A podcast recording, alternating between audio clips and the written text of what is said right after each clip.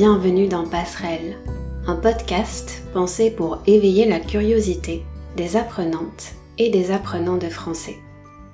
Je m'appelle Émilie et cette semaine, comme d'habitude, je vous invite à prendre quelques minutes pour qu'on réfléchisse ensemble à une question. Dans chaque épisode, j'essaye de vous proposer des sujets différents à explorer mon but, c'est juste de partager avec vous quelques pistes de réflexion et de vous encourager à vous poser des questions en français. Aujourd'hui, je vous retrouve avec une conversation. Mon invitée s'appelle Laura. Je la connais depuis longtemps, depuis le jour de sa naissance en fait, puisque Laura est ma petite sœur. Vous allez l'entendre, ensemble, on a abordé plein de questions intéressantes. C'est pas parce qu'on entre dans la vie active que le fait d'apprendre euh, s'arrête. Et enfin, moi, je vois la vie comme ça. C'est que tu peux, comme je disais, avoir 30 ans, 40 ans et te lancer dans un domaine euh, nouveau, reprendre une formation. Alors, certes, ça peut faire peur, mais euh, ça peut être aussi une porte ouverte à, à, un changement de vie hyper, hyper enrichissant. Et, Avant de vous faire écouter notre conversation, je précise que vous pouvez accéder à la transcription de cet épisode. Elle est disponible gratuitement sur la page Patreon du podcast. Pour la trouver, il suffit de consulter la description de l'épisode que vous êtes en train d'écouter. Je vous encourage vivement à l'utiliser si vous en avez besoin. Vous allez l'entendre, le ton de mon échange avec Laura est décontracté. C'est pas surprenant puisque c'est une conversation entre sœurs. D'ailleurs, il y a quelques jours, j'ai organisé une rencontre sur Zoom avec plusieurs membres de la communauté Passerelle, avec des personnes qui soutiennent ce projet sur Patreon. On a justement parlé de ça, des difficultés à comprendre ces conversations informelles. Cet épisode est vraiment super pour ça parce que Laura utilise naturellement plein de mots et d'expressions qu'on retrouve dans le français du quotidien. Une des choses intéressantes dans son parcours de vie, c'est qu'elle a bifurqué plusieurs fois avant de trouver sa voie. Bifurquer, ça veut dire changer d'orientation dans les études ou dans le travail. L'idée avec ces épisodes, c'est pas de tout comprendre, c'est de se laisser porter par la conversation. Et comme toujours, ma voix sera là pour vous guider dans la compréhension. La question centrale de cet épisode, c'est la suivante. Au-delà de l'image idéalisée de cette ville, comment est la vie à Paris? Avec Laura, on a parlé de son studio parisien, du positif et du négatif dans la vie à Paris, de son parcours atypique et de comment bien s'informer aujourd'hui.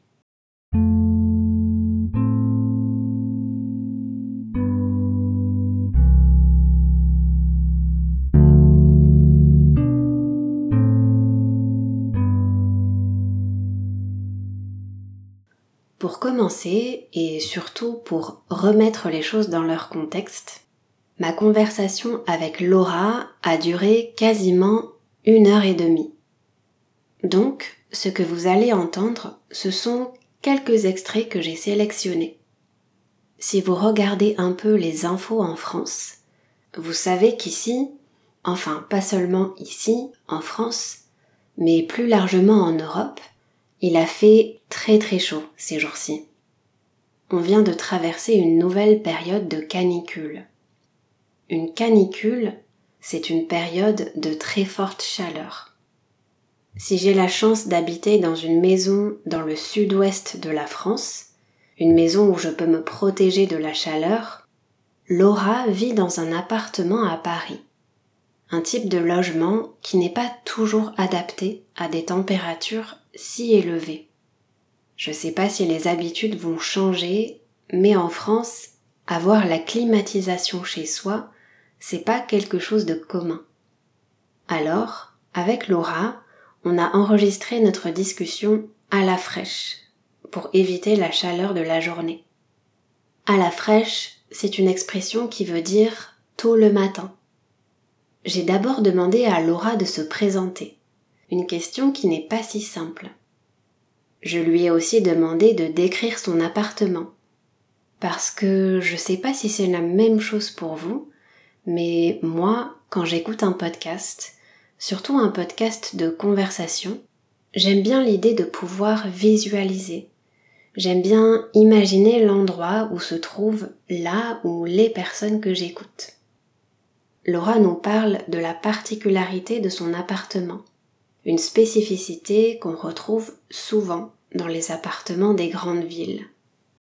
Ouais, pour faire euh, simple, euh, je m'appelle Laura, j'ai 28 ans et donc je suis la petite sœur d'Émilie. Euh, je vis à Paris et euh, là actuellement je suis dans mon appartement. Ce qui est une particularité, je pense, des appartements des grandes villes, c'est que je suis dans une pièce qui regroupe à la fois mon salon, ma chambre et ma cuisine.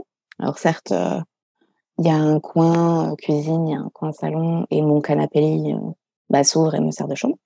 Mais je suis donc assise dans cette pièce qui est un peu mon lieu de vie principal et qui regroupe plein de, de, de, pièces ou de parties de mon appartement.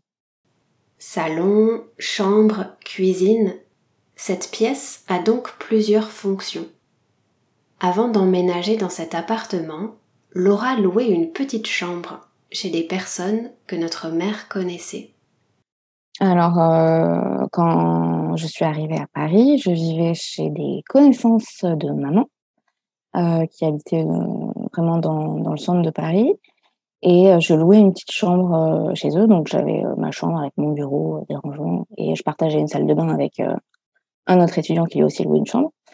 Et grâce à ces gens-là, quand ces gens-là ont déménagé, il a fallu que je trouve un autre lieu de vie. Et grâce à ces gens-là, euh, de par leur connaissance, euh, j'ai trouvé mon appartement euh, qui est donc juste à côté de Paris.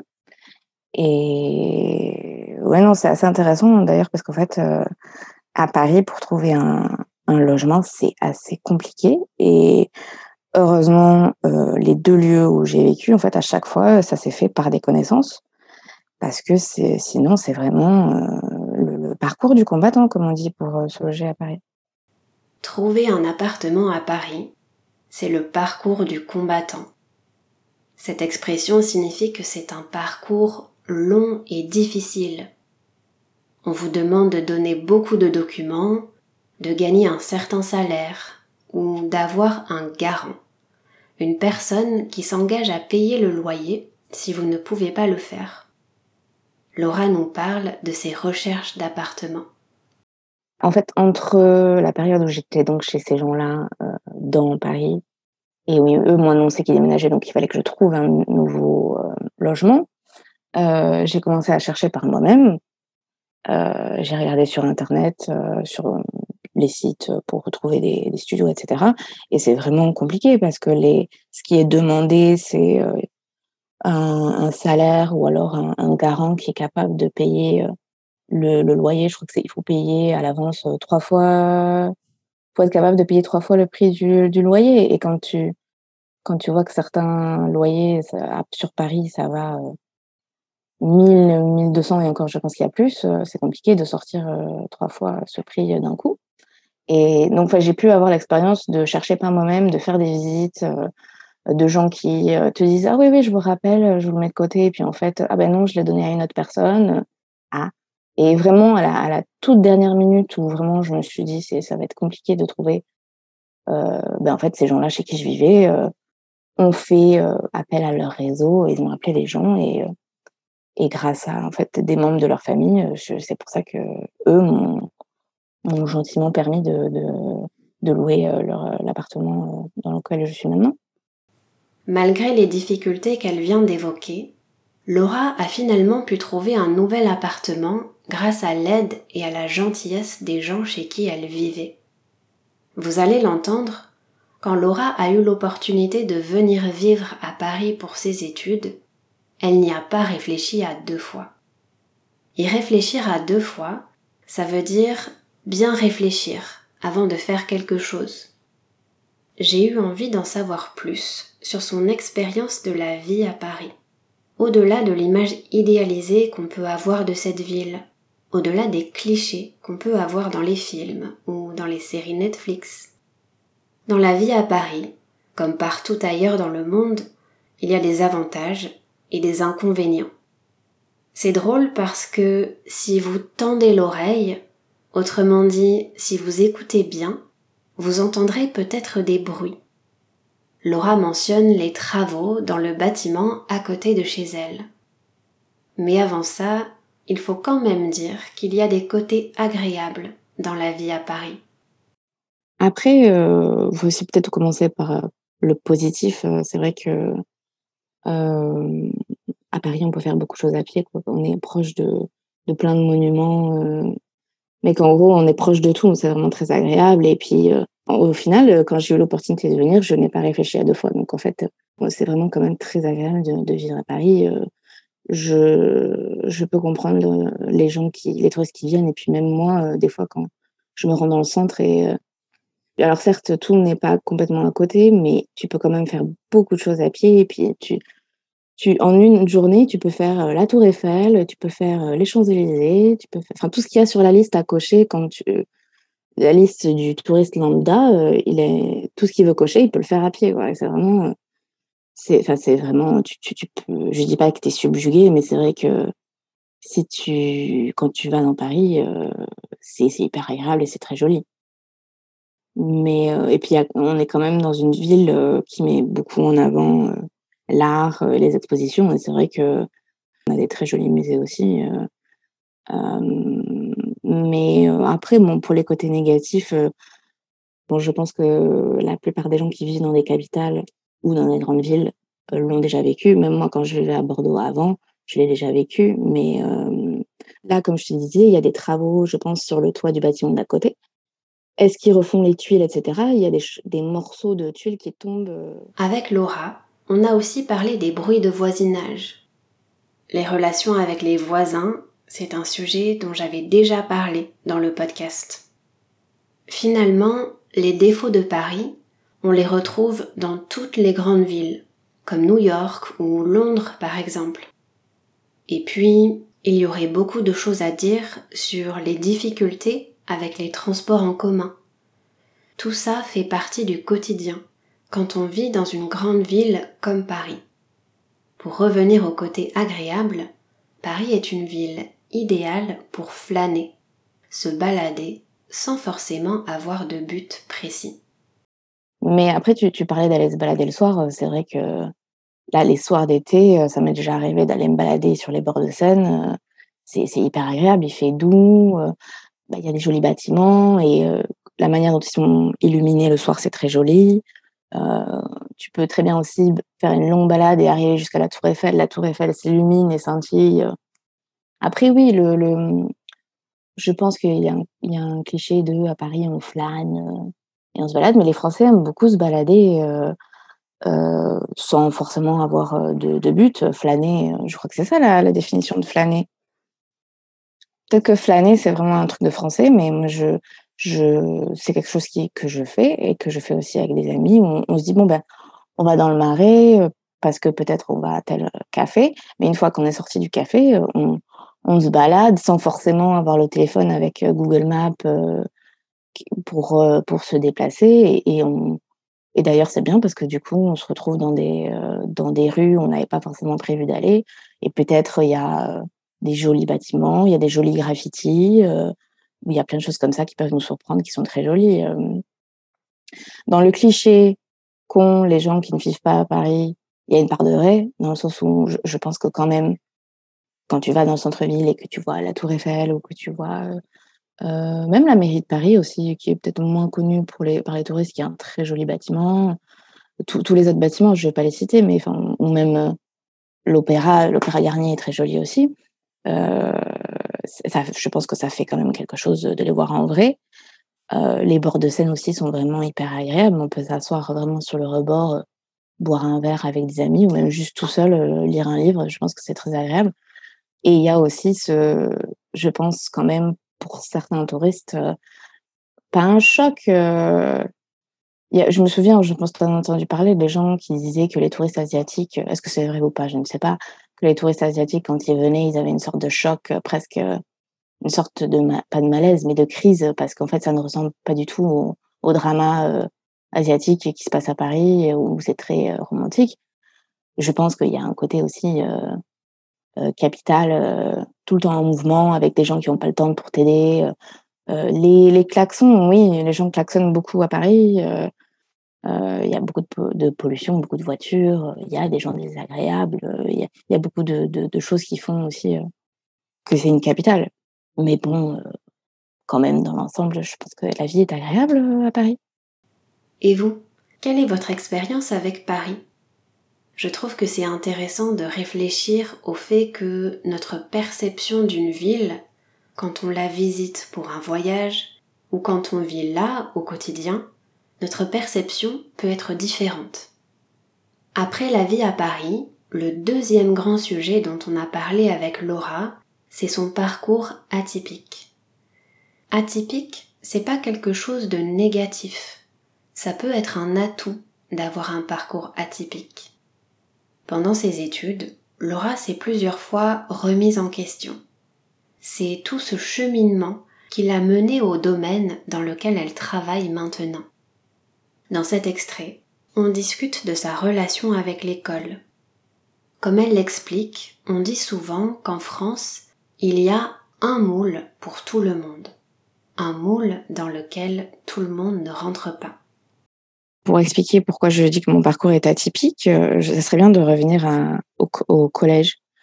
Euh, je pense que j'ai toujours eu peut-être une relation un peu compliquée avec euh, l'école on dit souvent qu'il y a en France, il y a un, moule pour tout le monde. Genre l'école, l'école est faite de, manière unique. Il y a un programme et il y a, y a, pas mal de gens qui rentrent pas dans ce moule, peut-être parce que juste ils adhèrent pas aux méthodes euh, générales euh, de tout le monde, peut-être juste parce qu'ils ont besoin de quelque chose de plus concret. Euh, et moi, moi, je sais qu'il y a, j'ai eu un peu un désintérêt envers l'école parce que bah, euh, tu, me l'as déjà dit, mais je pense que je suis curieuse et, euh, et je, ne, je ne trouvais pas quelque chose qui est d'intéressant euh, à la fin du collège. Donc j'ai redoublé ma troisième. Qui, et je pense que bon, ça a été le, début du fait qu'après j'ai dévié vers plein de trucs, mais bon, je, ça m'a quand même servi pour après, je pense qui je suis aujourd'hui. mais sur le moment, le redoublement je pense que les gens qui l'ont vécu, enfin, le, le, savent, mais euh, ça m'a pas vraiment servi à grand chose. Et du coup, comme, comme tu viens de le dire, on a essayé de me réorienter, euh, on m'a suggéré d'aller plutôt vers une filière euh, santé sanitaire. Donc après ça, moi, j'ai, donc en fait, après, j'ai fait un BEP. Euh, qui était vraiment dans le sanitaire. Et euh, après, c'était intéressant hein, parce que j'ai fait des stages dans des maisons de retraite, dans des écoles primaires. Euh, et sur le moment, ça me plaisait beaucoup. Mais bon, est-ce que ça me plaisait parce que ça me plaisait à moi ou parce qu'on m'avait dit, bon, l'école, c'est pas trop ton truc, donc va vers quelque chose de concret. Donc, j'ai fait, j'ai fait un BEP. Dans ça, j'ai fait le bac qui va avec. Et en fait, à la fin du lycée, je...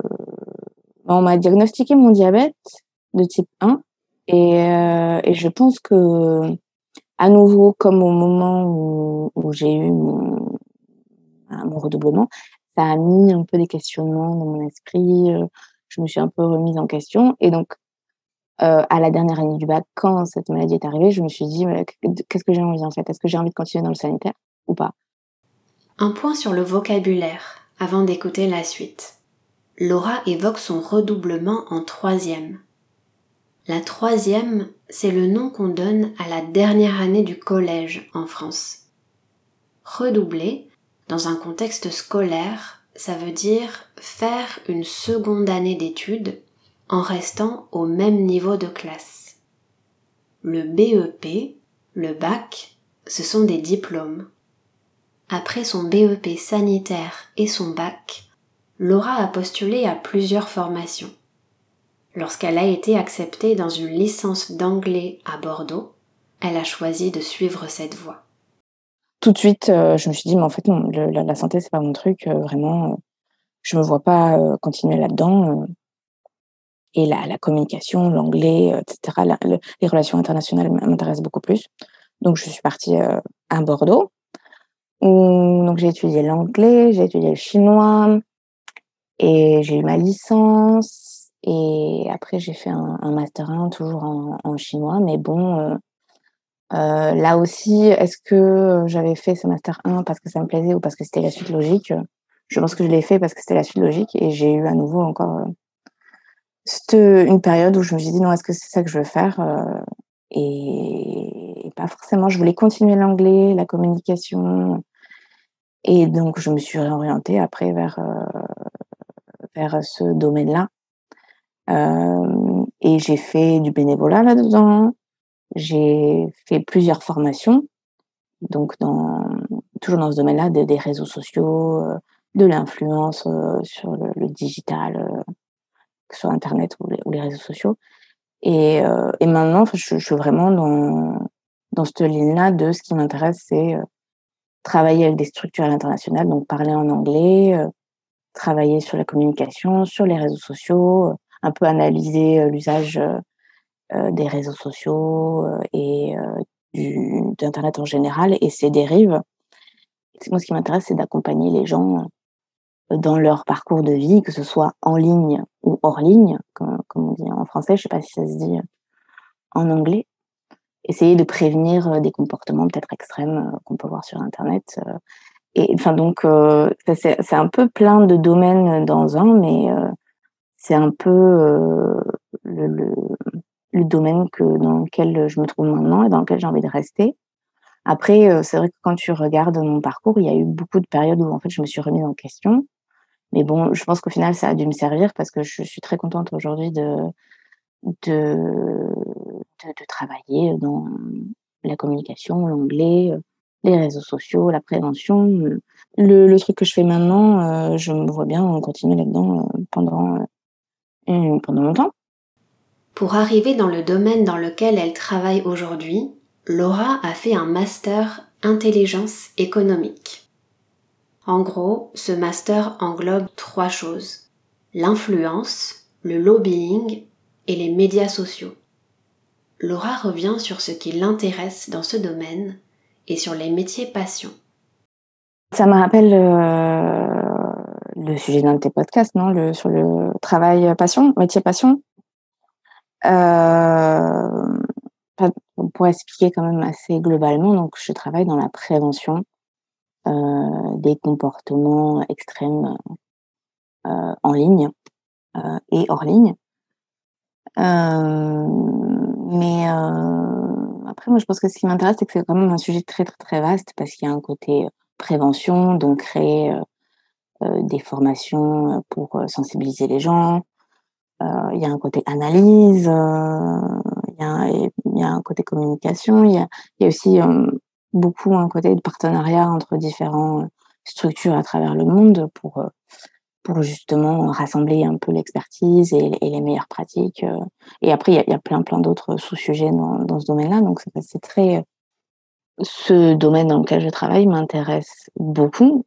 Euh, et donc, je, je sais pas si je suis dans un métier passion, mais je pense qu'on est quand même dans, je suis quand même là-dedans, euh, dans le sens où en fait, elle m'intéresse tellement que euh, peut-être j'ai tendance à, et en plus, je suis en télétravail, je l'ai pas précisé, mais j'ai tendance à, à, à, passer euh, beaucoup de temps euh, à travailler et peut-être pas à compter mes heures parce qu'en fait, ça m'intéresse beaucoup faire des recherches sur la, la prévention des comportements un peu extrêmes sur des mouvements extrêmes euh, dans le monde, euh, c'est passionnant. Et, euh, et je pense que, que je sais pas que j'ai tendance à me perdre là-dedans, mais en fait, ça m'intéresse tellement et je suis tellement curieuse là-dedans que j'atteins un peu les limites du métier passion où euh, je, je, je, je, je priorise.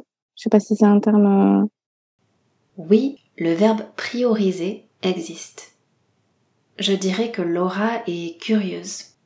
Ça se reflète dans son parcours. Et une des choses passionnantes dans son travail, c'est de chercher à comprendre pourquoi certaines personnes vont se faire influencer, être attirés par des théories du complot ou par des fausses informations. La question qui se pose, c'est comment faire pour bien s'informer après, enfin, je pense que c'est vachement aussi ancré dans mon travail et dans, dans, les études que j'ai choisies, mine de rien, euh, l'information, euh, la communication. Donc, c'est pour ça aussi, euh, mine de rien, le parcours plus récent que j'ai choisi, que ce soit dans les études ou professionnelles, ça reflète un peu mon côté curieuse. Mais non, moi, ce que je, les deux choses auxquelles je, pensais, j'avais pensé ouais, de, que quand on s'informe, il faut multiplier les sources qu'on utilise parce que pas tout le monde, mais il y a certaines personnes qui ont tendance à, utiliser un réseau social ou une source d'information.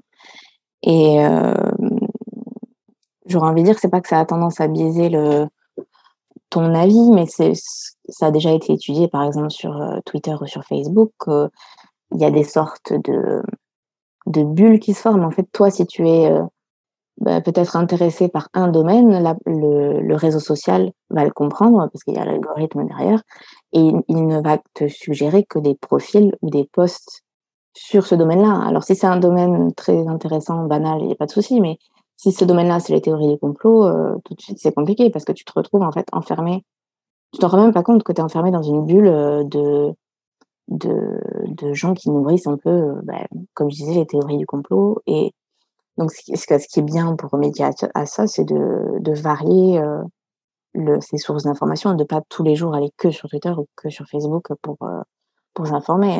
Il y a beaucoup de gens qui, qui rejettent un peu la télé ou, ou, les médias traditionnels et qui peuvent s'informer que sur les réseaux sociaux, mais je, je pense que c'est quand même bien de d'essayer de, de, s'informer via, via divers sources.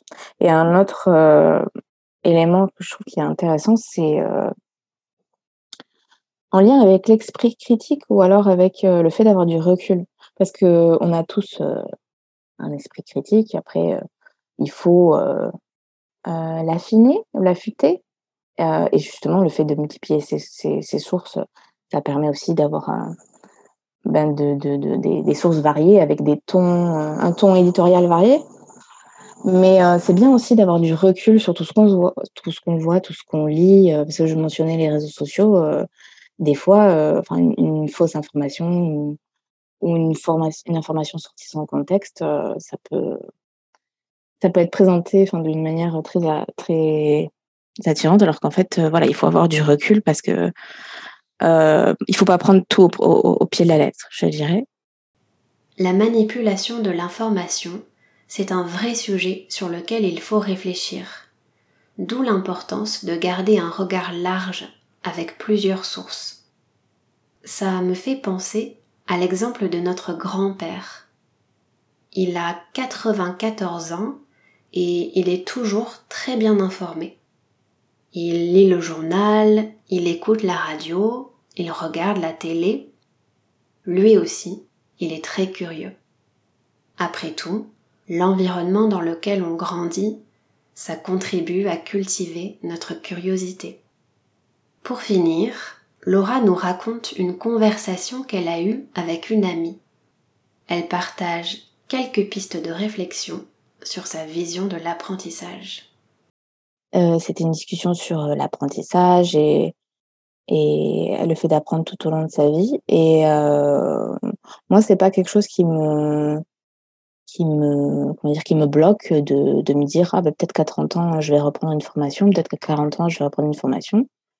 Euh, et en fait, j'ai une amie qui m'a dit que, bah, là, elle a un travail actuellement, mais elle m'a dit qu'elle aimerait reprendre une formation. Et en fait, la manière dont elle l'a formulée, elle m'a dit, oui, euh, je sais, je vais encore faire une formation. Et moi, ça m'a surprise parce que je lui ai dit, mais enfin, il n'y a pas de, il a pas de mal à, reprendre encore, entre guillemets, une formation. C'est pas parce que on avance en âge, même si je suis encore jeune, on avance en âge euh, et qu'on n'est plus au lycée, on n'est plus à la fac, on n'est plus dans le cadre euh, vraiment scolaire d'apprendre. C'est pas parce qu'aujourd'hui on est plutôt dans, dans la vie active qu'il faut arrêter d'apprendre. Et, et c'est vrai que voilà, on, a été assez d'accord sur cette idée-là que tout au long de la vie, on peut continuer un, apprentissage et il n'y a pas de c'est pas parce qu'on entre dans la vie active que le fait d'apprendre s'arrête. Enfin, moi, je vois la vie comme ça. C'est que tu peux, comme je disais, avoir 30 ans, 40 ans et te lancer dans un domaine euh, nouveau, reprendre une formation. Alors certes, ça peut faire peur, mais euh, ça peut être aussi une porte ouverte à, un changement de vie hyper, hyper enrichissant. Et il n'y a pas à avoir peur de, de, continuer à, apprendre et, et de démarrer des formations, même si on vieillit. Pour moi, c'est la phrase parfaite pour finir. J'aurais rien à ajouter. Je ne sais pas si tu vas ajouter quelque chose, mais c'était très bien. Je pense qu'on aurait pu, comme tu le disais, encore parler pendant très très longtemps, mais je voulais te dire merci d'avoir accepté mon invitation et d'avoir discuté avec moi aujourd'hui. Eh bien, je suis très contente d'avoir eu cette opportunité. Ça me stressait un petit peu parce que c'est vrai de se dire ça va être enregistré. Qu'est-ce que je vais dire? Est-ce que je vais savoir m'exprimer? C'est un petit peu stressant, mais c'est hyper, euh, c'est hyper intéressant comme, euh, comme exercice.